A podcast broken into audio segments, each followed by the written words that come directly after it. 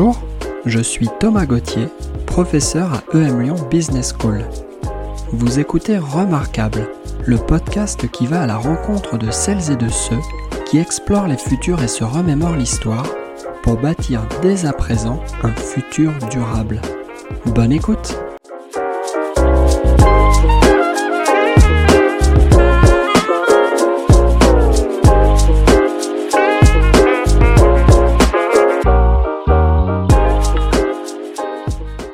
Agathe Cagé est politiste, cofondatrice et présidente du cabinet de conseil Compass Label. Auparavant, elle a été conseillère de Vincent Payon et de Benoît Hamon et directrice adjointe de cabinet de Najat Vallaud-Belkacem au ministère de l'Éducation nationale. L'année dernière, elle a publié Respect, un essai dans lequel elle cherche des solutions pour réconcilier notre société morcelée par nos intérêts privés, la colère et le mépris. Dans l'échange à suivre, elle développe sa pensée et nous livre quelques clés pour combattre les inégalités et les injustices sociales. Bonjour Agathe. Bonjour. Alors écoute, ça y est, tu es face à l'oracle et comme tu le sais, aux questions sur l'avenir que tu vas lui poser, elle va te répondre et elle va te répondre juste à tous les coups. Tu vas pouvoir lui poser trois questions. Par quelle question est-ce que tu souhaites commencer?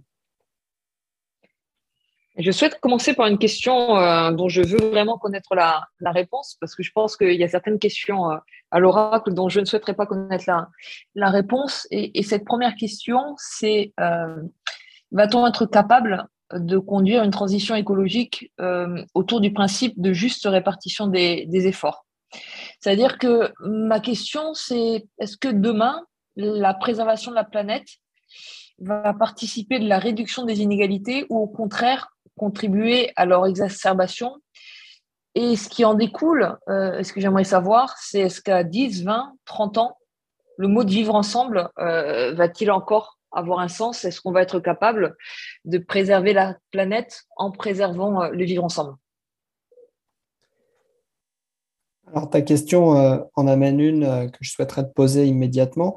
Qu'est-ce qui te fait penser aujourd'hui ou qu'est-ce qui te fait douter peut-être euh, de euh, la probabilité que cette transition euh, qui paraît incontournable va se faire effectivement en préservant les conditions du vivre ensemble. Est-ce qu'il y a des signes d'inquiétude que toi tu as repérés? Est-ce qu'il y a des phénomènes à l'œuvre, des processus à l'œuvre qui t'inquiètent et qui selon toi méritent que l'on s'y arrête? Voilà, d'où vient finalement l'envie que tu as de poser cette première question à l'oracle? Bah, cette envie vient du fait que la transition euh, écologique et la préservation de la planète euh, va demander à ce que chacun d'entre nous euh, fasse des efforts, des efforts qui peuvent être extrêmement difficiles. Par exemple, si on parle en termes de mobilité, quand des personnes ont des mobilités qui sont contraintes et si on leur impose des efforts en termes de décarbonation de leur mobilité ou de moindre mobilité, ça peut signifier pour elle soit un coût très élevé de la, mobilité, soit au contraire euh, l'impossibilité de se, déplacer.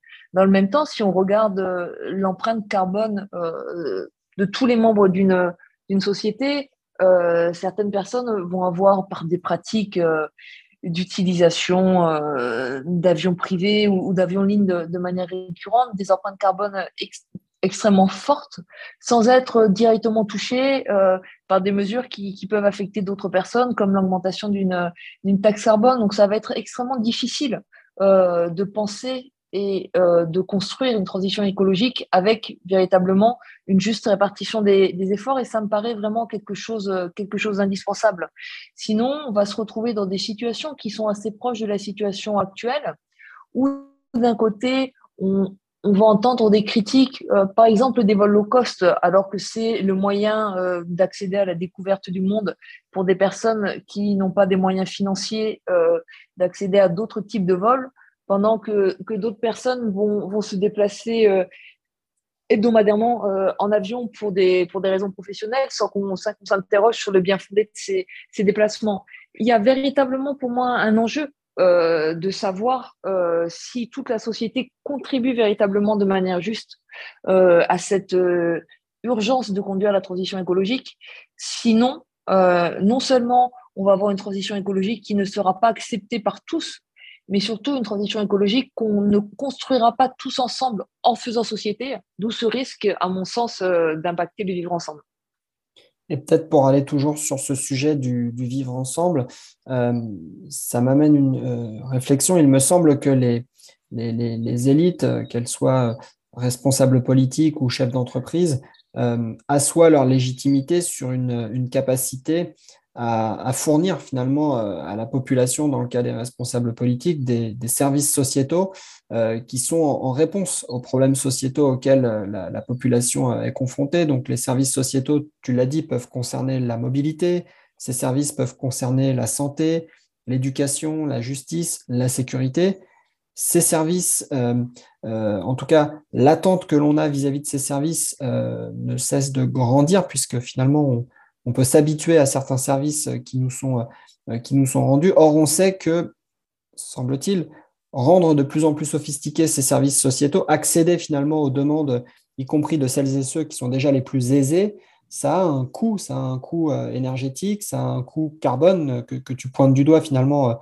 en parlant de la nécessité de la transition euh, écologique, comment est-ce qu'on peut imaginer une trajectoire de simplification euh, des, des, gisements de complexité qui ne sont pas nécessaires. En fait, comment est-ce que l'on va pouvoir produire des, des renoncements, notamment euh, peut-être parmi des populations qui sont déjà les, les mieux loties, sans qu'il y ait rupture du contrat social? Je pense qu'avant euh, d'aller vers cette idée de, renoncement, on, a une urgence euh, à rendre effectif ce qui devrait faire partie euh, du contrat social, c'est-à-dire la capacité d'accéder partout sur le territoire à un niveau équivalent en qualité et en offre de ce que je vais appeler les, services publics, que ce soit l'accès à la santé, euh, que ce soit l'accès aux différents services que, fournit, euh, que fournit l'État euh, quand c'est un État régulateur, que ce soit l'accès à l'école et à la possibilité de, de se former ensuite tout, au long de, tout au long de la vie. Et je pense que quand on aura véritablement rétabli la garantie d'accéder à ce que doit nous offrir le contrat social, en tout cas tel qu'il est pensé en France, Ensuite, on pourra prendre le temps, et ça sera nécessaire, comme tu le, comme tu le dis, de s'interroger collectivement sur euh, le coût, notamment euh, pas uniquement économique, euh, mais le coût également en termes d'impact sur la planète d'autres services dont on pourrait souhaiter la mise en place. Alors avec cette première question à l'oracle, tu as évoqué ce sujet euh, éminemment complexe du vivre ensemble.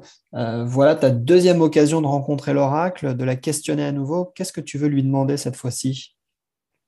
Cette fois-ci, je, souhaiterais demander euh, dans quel métier, sous quelle forme d'engagement, en s'inscrivant dans quel type de collectif, un jeune de 25 ans trouvera-t-il demain du sens dans son expérience professionnelle? Parce que c'est quelque chose qui me semble véritablement fondamentale.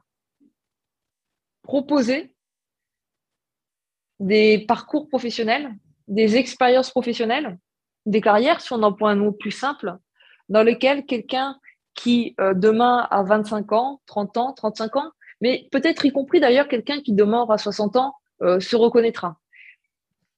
Dans quel euh, contexte professionnel, dans quel type de société, avec quelle raison d'être poursuivie demain, on trouvera véritablement du sens dans notre travail?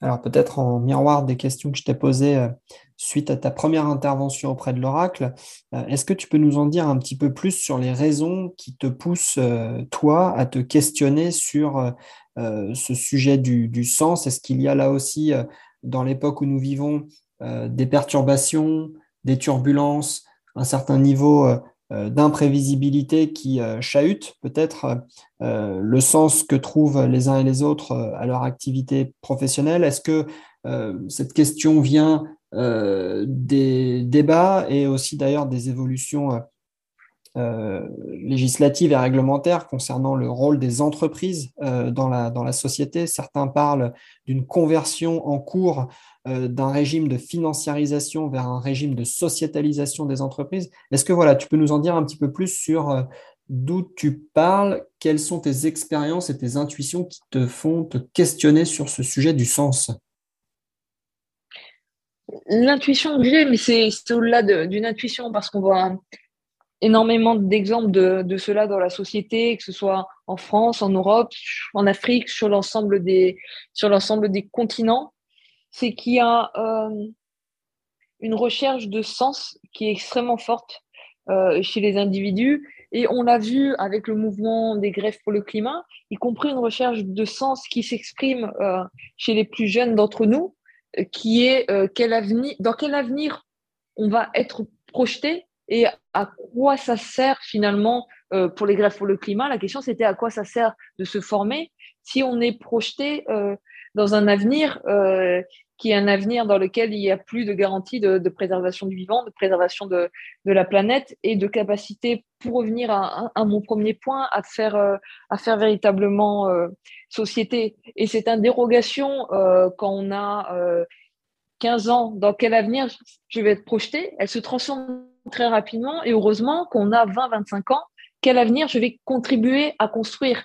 Et donc, euh, auprès de quelle entreprise, euh, sous quelle forme, auprès parfois aussi de quel service public, je souhaite m'engager pour construire un avenir euh, qui me semble à la fois respectueux de la planète et des hommes.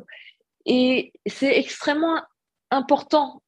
Et toutes les entreprises ne ne le font pas aujourd'hui. Disons qu'on est à un moment où les entreprises s'interrogent sur leur raison d'être. Demain, elles vont en plus devoir s'interroger sur le fait qu'elles proposent euh, une participation à l'économie et à la société qui fait que les personnes qui vont s'engager avec elles s'y retrouvent parce que ça fait sens pour elles. Et il y a un, pour moi, je pense qu'il y a énormément de métiers dans lesquels euh, les individus peuvent trouver, euh, peuvent trouver du sens. Mais j'aimerais savoir, d'où ma question à, l'oracle, s'il va y avoir certains métiers, certaines formes d'engagement, certaines formes de contrats également qui feront plus particulièrement sens euh, pour quelqu'un de, 25 ans ou de 30 ans demain qu'aujourd'hui. Alors là aussi, peut-être pour élaborer sur euh, tes remarques et la question que tu poses à, l'oracle, euh, tu as parlé de, de, de, risques existentiels, tu as parlé du vivant, tu as parlé de transition écologique. C'est un petit peu comme si cette, cette, recherche de sens dont tu parles euh, pourrait consister euh, chez les individus à, ressentir finalement au plus profond d'eux-mêmes euh, la vulnérabilité, la fragilité de, notre espèce, et pas juste de notre espèce, d'autres formes de vivants sur la planète. C'est aussi peut-être comme si cette, recherche de sens profonde devait nous, nous, nécessiter de faire un effort de, de, déconstruction des conventions qu'on a utilisées pendant euh, parfois des décennies, parfois des siècles et parfois plus, pour se rapporter à la valeur. Je pense euh, évidemment à, l'idée que, que, chaque transaction aujourd'hui dans le monde économique est libellée dans une devise, quelle qu'elle soit. Peut-être que cette recherche de sens, va nécessiter que l'on reconnaisse derrière une, transaction au sens large dans laquelle on s'engage au quotidien, il y a autre chose qu'une valeur monétaire. Ça m'amène sur un sujet peut-être pas tout à fait lié à ta question de départ, la question de la comptabilité des entreprises, où aujourd'hui, elles mesurent leur activité essentiellement à l'aune de la performance financière, omettant dans le même temps la euh, valeur sociale, la valeur environnementale qu'elles contribuent sans, nous raconter exactement comment tu imagines que l'on va pouvoir euh, trouver du sens euh, dans nos activités, euh, est-ce que tu as néanmoins des, intuitions de méthode peut-être, ou de protocole, ou de débat, de dialogue, de controverse qu'il va falloir mettre en scène pour avoir cette, question, cette, question, anthropologique au cœur des débats?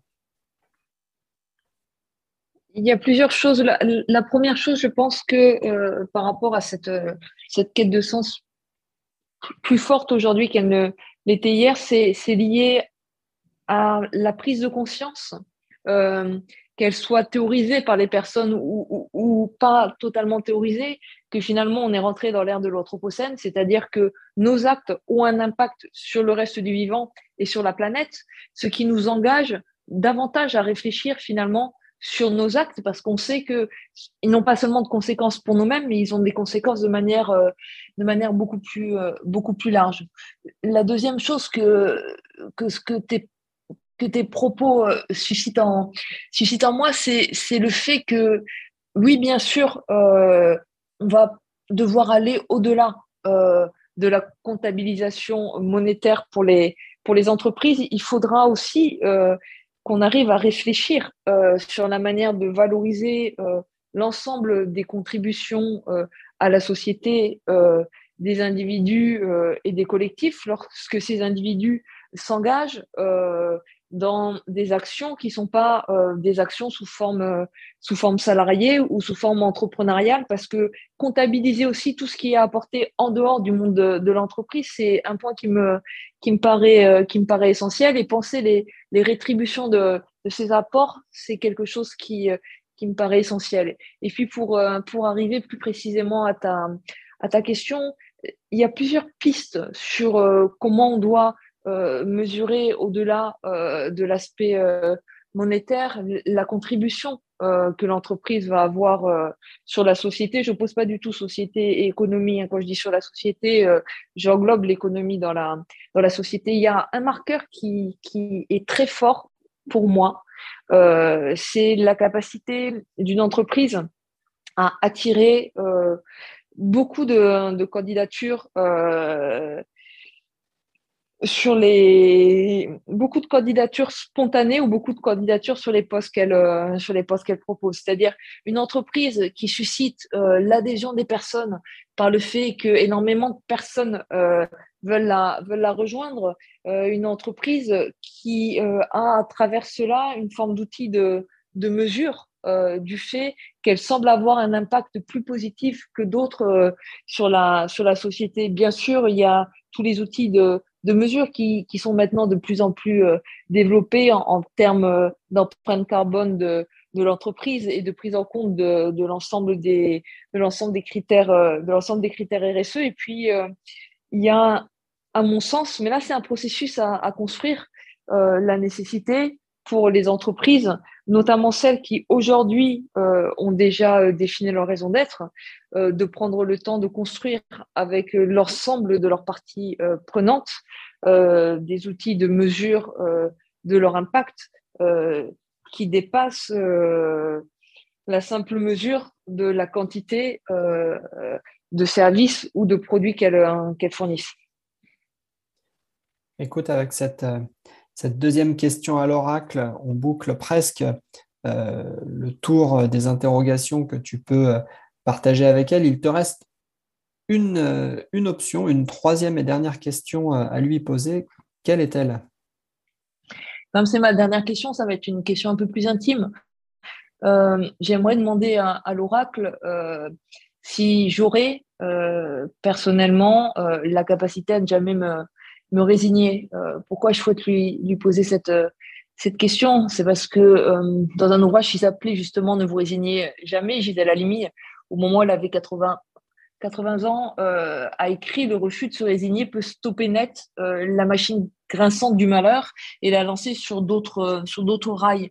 Et ma question, c'est est-ce que demain, face nécessairement un certain nombre de déceptions, face nécessairement à un certain nombre de constats difficiles, j'aurai la force euh, de ne pas abandonner sur, euh, sur les combats qui, qui, seront les, qui seront les miens et j'aurai la force euh, par rapport à, à des choses qui me paraîtront devoir fondamentalement changer, bah de ne pas me résigner et d'essayer, malgré les difficultés, de faire changer euh, de rail les trains euh, que je considérais être sur les, sur les mauvaises rails. Finalement, c'est une forme de cette question, c'est une forme de, projection individuelle sur les questions plus larges que je, que je, posais, euh, que je posais au début.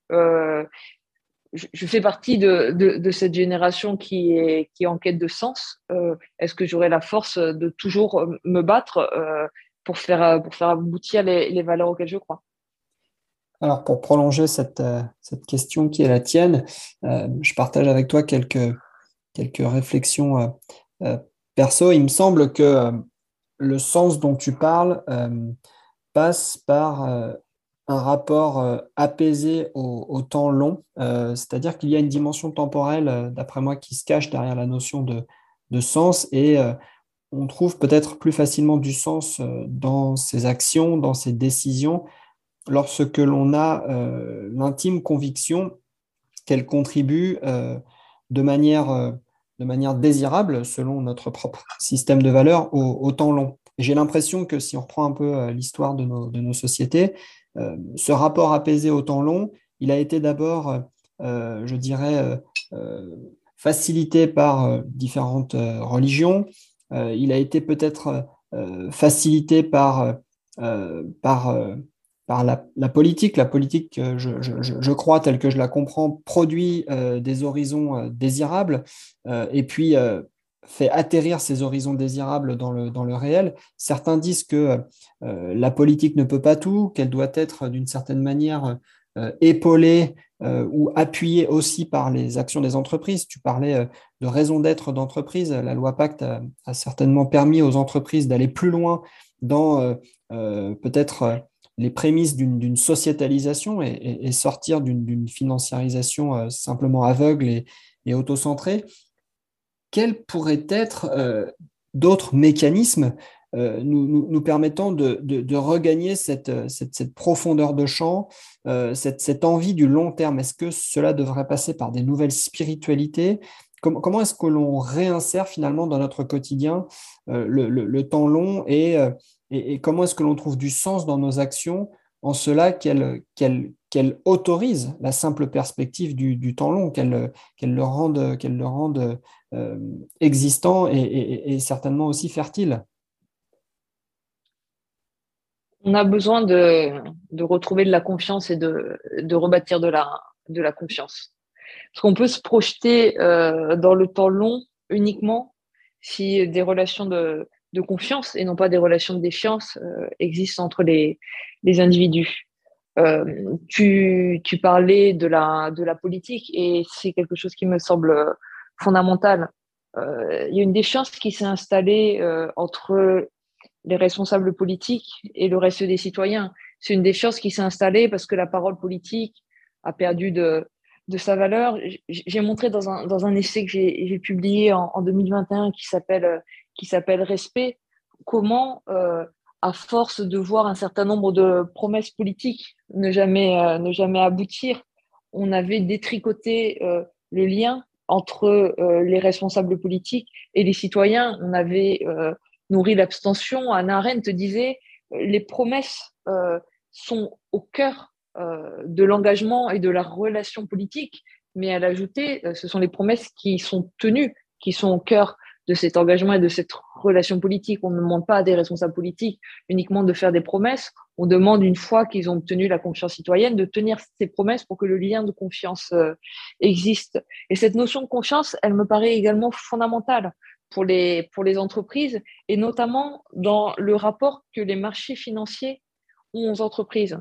Une entreprise qui va euh, s'engager euh, dans, dans un nouveau chemin, par exemple, au regard de la transition écologique. Une entreprise qui va faire un, tournant euh, extrême euh, par rapport à des nécessités liées à cette euh, transition. Prenons par exemple une entreprise qui fournit de, l'énergie et qui adopte comme politique le fait qu'elle va inciter les clients à moins consommer d'énergie. Ça peut paraître un pari fou, pourtant on sait que c'est un pari nécessaire pour que l'entreprise accompagne la transition écologique, qu'elle a les moyens euh, de produire de la valeur euh, autrement avec cette nouvelle axe stratégique, mais s'il n'y a pas de relation de confiance entre euh, la direction de l'entreprise qui propose ce choix et les marchés financiers, et si on a des marchés financiers qui se retournent instantanément et qui ne permettent pas à l'entreprise euh, de conduire euh, cette nouvelle politique stratégique,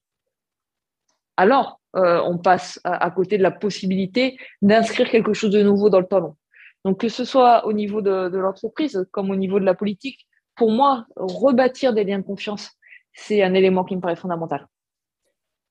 Alors, je vais tâcher une, synthèse qui sera forcément imparfaite de tout ce que tu viens de, dire. Euh, mais en fait, tes propos euh, évoquent une image où, euh, à mesure que un individu souhaite se projeter dans le, temps long, il lui faut nécessairement regarder autour de lui de plus en plus loin pour intégrer de plus en plus de partenaires, de parties prenantes, de complices et construire avec, avec ceci euh, une forme d'îlot de cohérence euh, et, de, et, de, stabilité qui va, qui, va lui, qui va lui servir de base à cette confiance nécessaire pour que la projection dans le temps long euh, soit opérante et, puisse ensuite soutenir une, une, quête de sens aboutie. Comme si en fait temps et espace étaient forcément interdépendants. quand on est en quête de sens, eh bien celle-ci doit pouvoir s'appuyer sur une confiance qui va impliquer de plus en plus euh, de parties prenantes à mesure que euh, on cherche du, sens dans un horizon de temps euh, éloigné. Une formidable synthèse. Alors, écoute, je te propose qu'on fasse en fait sans transition aucune volte-face. On a braqué notre regard, tu as braqué ton regard avec l'oracle vers l'avenir. Maintenant, on sait que le présent euh, prend sa consistance et trouve son sens, euh, certes, dans les anticipations du futur que l'on peut avoir, mais aussi dans euh, les images du passé que l'on porte en, soi. Est-ce que tu peux regarder dans le rétroviseur et puis nous ramener de l'histoire, disons, trois événements clés qui, d'après toi, ont justement marqué l'histoire et peuvent nous servir à la fois de leçons ou bien de repères de balises pour que nous puissions nous orienter dans le présent et dans l'avenir Le premier événement euh, que je voudrais partager avec toi, c'est la publication de, de, Germinal par Émile Zola en, 1884-1885. Parce qu'Émile Zola, avec ce roman, a véritablement donné des noms, des visages, des histoires, l'incarnation de combat à la classe ouvrière. Et, c'est un roman qu'il faut qu'on regarde aujourd'hui de près en nous posant une question quel roman écrirait-on en 2022 sur les forces vives de l'économie ubérisée?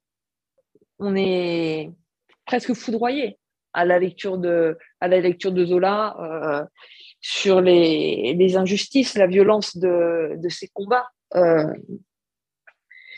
la, dimension euh, de ces luttes qui touchent, qui touchent les mineurs dans, dans leur chair et, et leur font perdre la vie ou, voire perdre la vie de, de, leurs enfants. Et on se pose, euh, on ne prend pas le temps de se poser euh, la question de ce que serait l'ouvrage euh, qu'écrirait, qu'écrirait Zola en regardant l'économie ubérisée de notre, notre époque. Alors tu vas peut-être me dire, aujourd'hui on a, on a des films de Ken Loach, mais je pense que ça irait au-delà tu nous ramènes là un, événement euh, euh, auquel je n'aurais certainement pas pensé. Tu nous, tu nous proposes aussi au passage un détour par euh, le pouvoir de l'écriture comme, comme moyen d'accéder à des connaissances que ne permettent pas d'atteindre la simple description statistique d'une société. Je pense que entre les lignes et entre les mots que tu viens de prononcer, on, on, se rappelle que comprendre une situation, comprendre une époque, ça peut passer certes et ça doit passer au moins en partie par une description euh, faite euh, de chiffres, euh, de graphes et d'autres représentations mathématiques plus ou moins sophistiquées, mais ça passe aussi par des parcours de vie, ça passe par l'emploi des mots, de la narration pour, pour donner à voir, donner à ressentir des émotions et ne pas juste se représenter l'époque sur papier glacé, comme si c'était euh, euh, un, objet euh, parfaitement inanimé. alors, premier exemple, et je te remercie de, l'histoire avec ce morceau de littérature. il te reste encore deux repères à nous, à nous proposer. Quel serait le deuxième? Le, deuxième repère nous amène de, l'autre côté de la, la Manche. ça serait le discours prononcé par Winston Churchill euh, le 4 juin 1940 à la Chambre des communes, euh, celui où Churchill dit We shall never surrender, nous ne nous rendrons jamais. Euh, parce que c'est un, discours qui dit le refus de la, tyrannie, le refus de la soumission, le refus de l'échec également, et qui donne tout son sens à, la politique comme aussi le pouvoir du verbe pour insuffler du courage à tout un, peuple. Derrière ce discours, il y a la force d'une volonté, la force d'une vision, la capacité à unir euh, un peuple euh, malgré le, le contexte et les circonstances les plus difficiles qu'ils soient. Alors tu vas peut-être peut-être m'interroger sur le, sur le fait que, que je choisis ce, discours de, de Churchill plutôt que, que celui du, du général de Gaulle, mais justement, ce qui me semble fort et très intéressant dans ce discours de, de Winston Churchill, c'est que c'est celui d'un premier ministre euh, en poste qui arrive euh, à susciter l'union, qui arrive à, à susciter, euh, à faire naître un courage et une union nationale face aux circonstances les plus difficiles. Et c'est intéressant pour notre époque de se reprojeter dans ce passé-là, alors même qu'aujourd'hui, euh, la politique euh, est avant tout euh, le terrain des divisions, le terrain de la critique, et presque un monde qui est vu comme un, un monde qui crée de la division, alors même qu'il devrait être le monde qui crée la capacité à faire, à faire société, à se battre tous dans le même sens. Dans l'actualité, euh, euh, d'ailleurs que ce soit en France, que ce soit en Europe ou que ce soit ailleurs, as-tu pu euh, remarquer des, initiatives politiques, des prises de parole, des, discours, des manières de raconter l'époque dans laquelle on est et les enjeux à venir que tu as peut-être trouvé particulièrement inspirants et, peut-être en, en corollaire à cette première question, euh, j'entends bien et je partage euh, ton avis selon lequel il nous faut avoir en tête euh, ces, repères historiques pour, penser l'actualité, pour penser l'époque et, ses spécificités. C'est vraiment l'enjeu de la question que l'on aborde ensemble.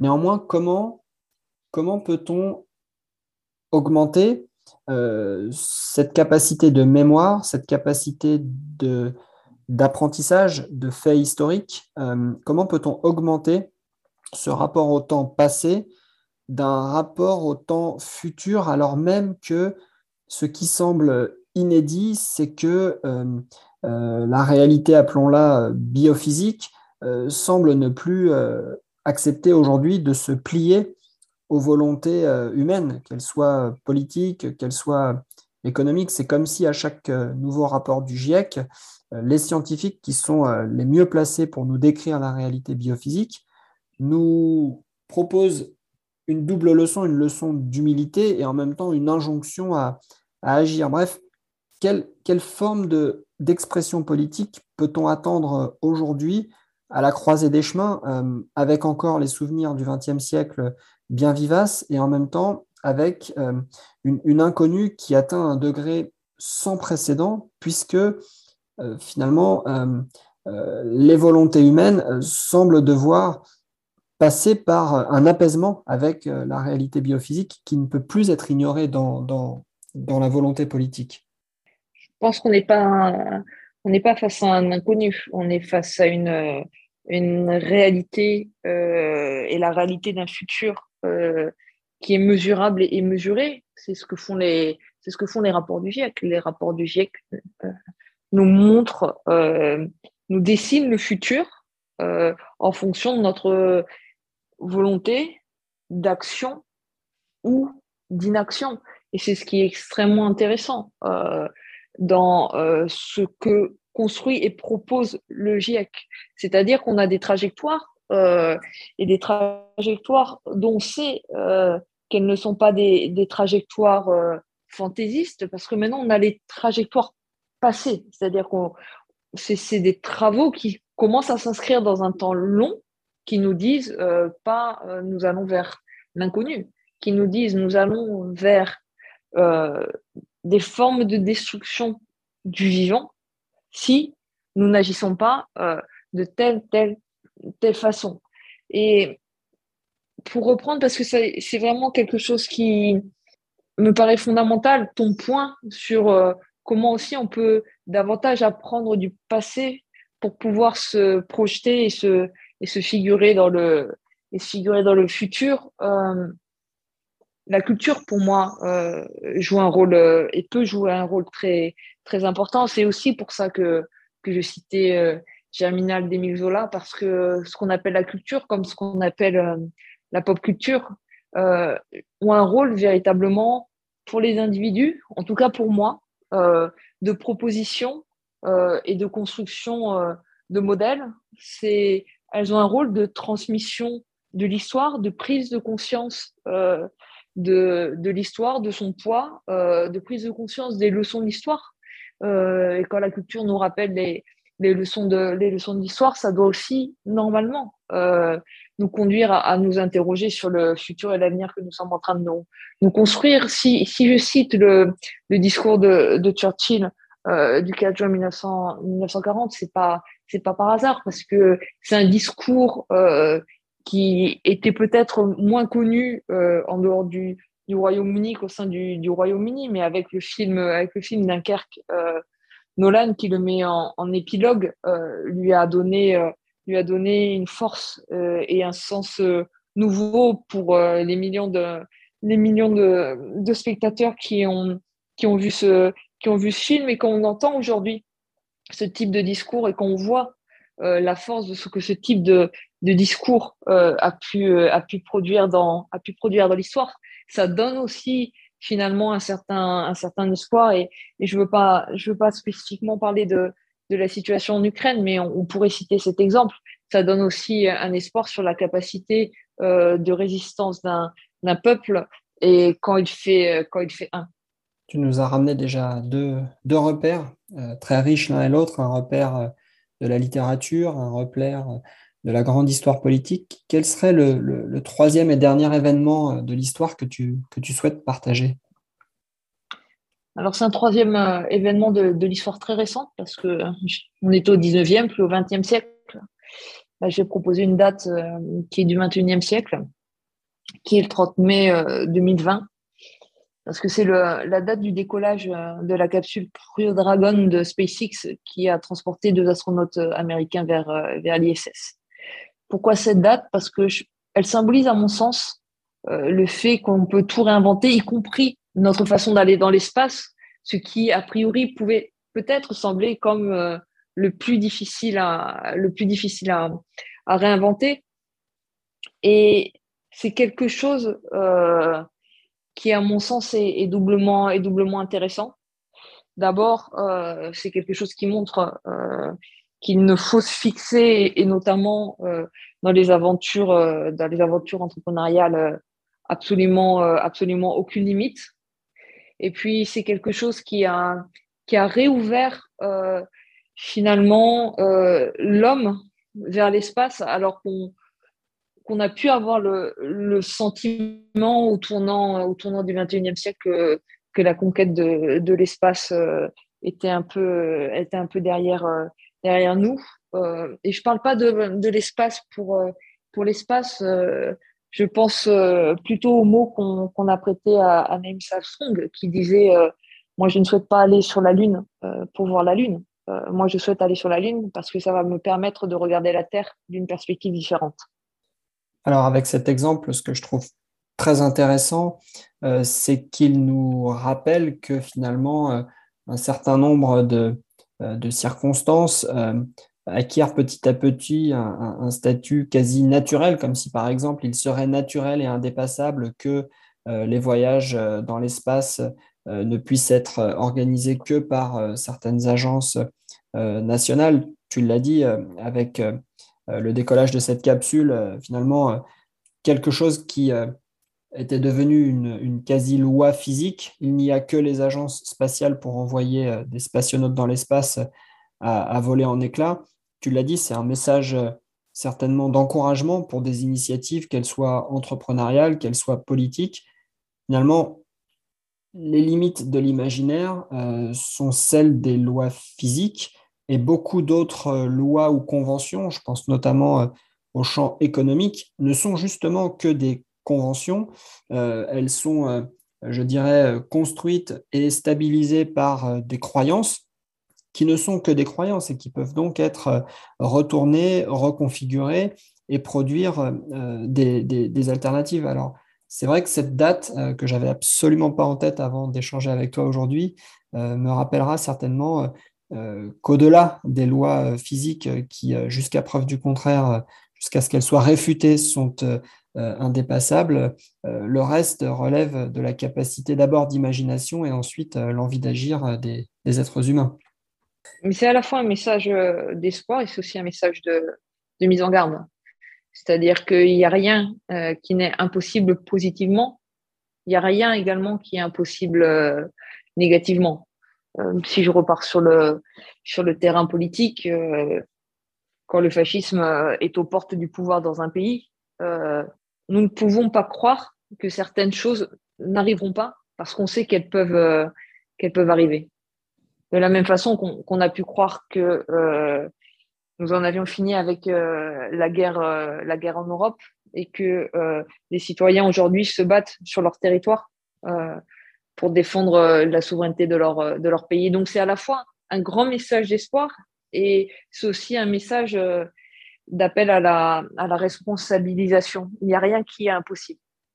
Il faut rien s'interdire parce qu'on peut tout construire de positif. Et euh, il ne faut euh, jamais baisser la garde quand on considère que quelque chose euh, ne doit pas arriver parce que tout peut arriver. Avec ces mots, tu nous, tu nous rappelles quelques, quelques aspects de, de, ta grille de lecture, tu nous partages quelques éléments de, de, ton système de valeurs, certainement. Alors, on a jusqu'à présent exploré les futurs, puis on a exploré euh, les passés. Tu nous as ramené trois événements que l'on n'oubliera pas. Euh, est-ce que l'on peut maintenant, dans cette dernière partie, se tourner vers, euh, vers toi et vers le, présent? Est-ce que tu peux nous raconter euh, comment Agathe Cagé accorde actes et paroles? Comment tu agis dans le présent en portant en toi certainement des craintes, des espérances, des repères historiques Voilà, partage s'il te plaît avec nous un tout petit peu tes différentes manières de t'engager finalement. J'ai une conviction profondément ancré, c'est le fait qu'on ne, gagne jamais rien à penser, à agir, à, construire seul. Or, notamment en France, on, a quand même une tendance particulière. Euh, on a un goût particulier pour ce qu'on peut appeler les, tuyaux d'orgue. On a, on a un goût particulier à tenter d'avancer euh, chacun dans son, dans son couloir de nage. Et, moi, clairement, euh, je, préfère, je, préfère les, je préfère les relais ou, aux courses où, chacun essaie d'avancer le plus vite possible dans son, dans son couloir de nage. C'est une conviction euh, sur le plan du, business que, que je partage avec euh, deux associés avec lesquels j'ai fondé Compass Abel, qui s'appellent Jean-Christophe Ménard et, Elsa Guip, où on s'est dit, euh, pour essayer de créer de la valeur ajoutée dans le conseil en stratégie, on va pas seulement proposer à des acteurs de parler uniquement entre acteurs euh, qui ont le même profil. On va essayer de créer des relations, des synergies, euh, d'innover, euh, de créer de la capacité de projection en articulant des acteurs du monde du business, des acteurs du monde académique, des acteurs du monde de la culture, du monde du sport, des acteurs des politiques publiques. Et on, a créé une force et une capacité à faire naître et à mettre en avant des synergies qui font que les entreprises avec lesquelles on travaille ont une capacité plus forte euh, de projection stratégique dans l'avenir parce qu'on construit avec elles euh, leur, leur euh, projection stratégique en les nourrissant de tout ce que des acteurs très différents et parfois très éloignés les uns des autres à la base peuvent élaborer de singulier, de spécifique, de fort en travaillant, en travaillant ensemble. Alors, ce que je comprends de cette euh, aventure entrepreneuriale en cours, c'est que euh, tu réalises avec tes associés que accompagner dans leur euh, réflexion stratégique des organisations, c'est faire assez rapidement le constat que leurs orientations stratégiques reposent sur des visions du monde qui leur sont propres, qui sont forcément limitées par un certain nombre de biais, limitées par leur histoire, limitée par euh, leur terrain d'activité, leur terrain de jeu, et en leur offrant la possibilité d'être en interaction avec d'autres acteurs qui euh, sont au bénéfice de grilles de lecture différentes, qui ont euh, des visions du monde différentes, eh bien, ces acteurs que tu accompagnes peuvent élargir finalement leur vision du monde et accroître d'une certaine manière leur capacité à, percevoir et à faire sens de situations inédites auxquelles ils sont confrontés et pour lesquelles il peut convenir d'engager des nouveaux projets, d'engager des, nouveaux partenariats, un petit peu comme si dans cet univers turbulent où nous sommes, l'acuité visuelle d'une organisation isolée n'est pas suffisante pour euh, déceler les lignes de force et euh, comprendre finalement ce qui structure et déstructure le terrain de jeu sur lequel on, opère. Est-ce que c'est à peu près correct comme reformulation ou totalement à côté de la plaque?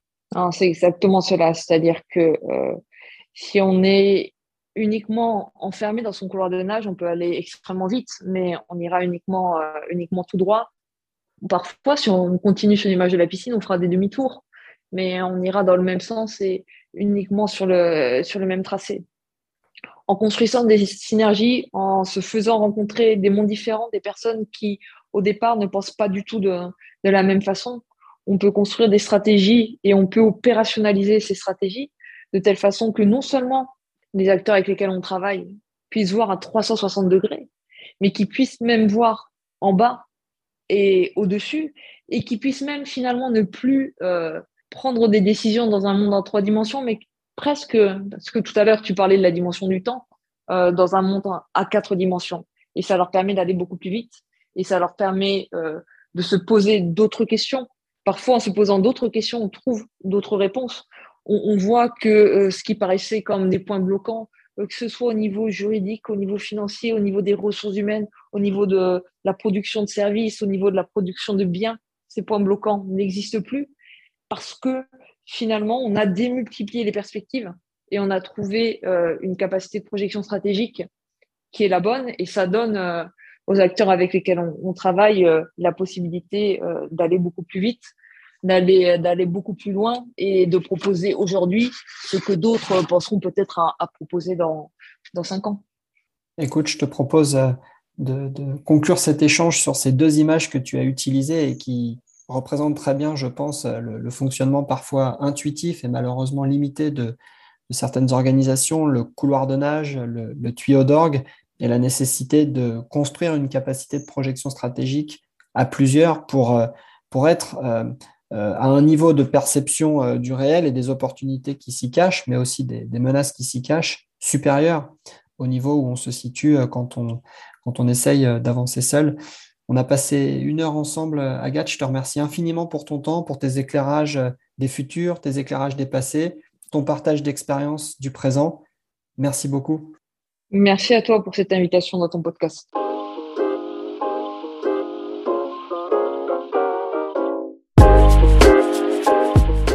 Merci beaucoup d'avoir écouté ce nouvel épisode de Remarquable. Pour ne rien rater des prochains épisodes, abonnez-vous sur votre plateforme favorite et n'hésitez pas à laisser une note et à parler du podcast autour de vous. À bientôt!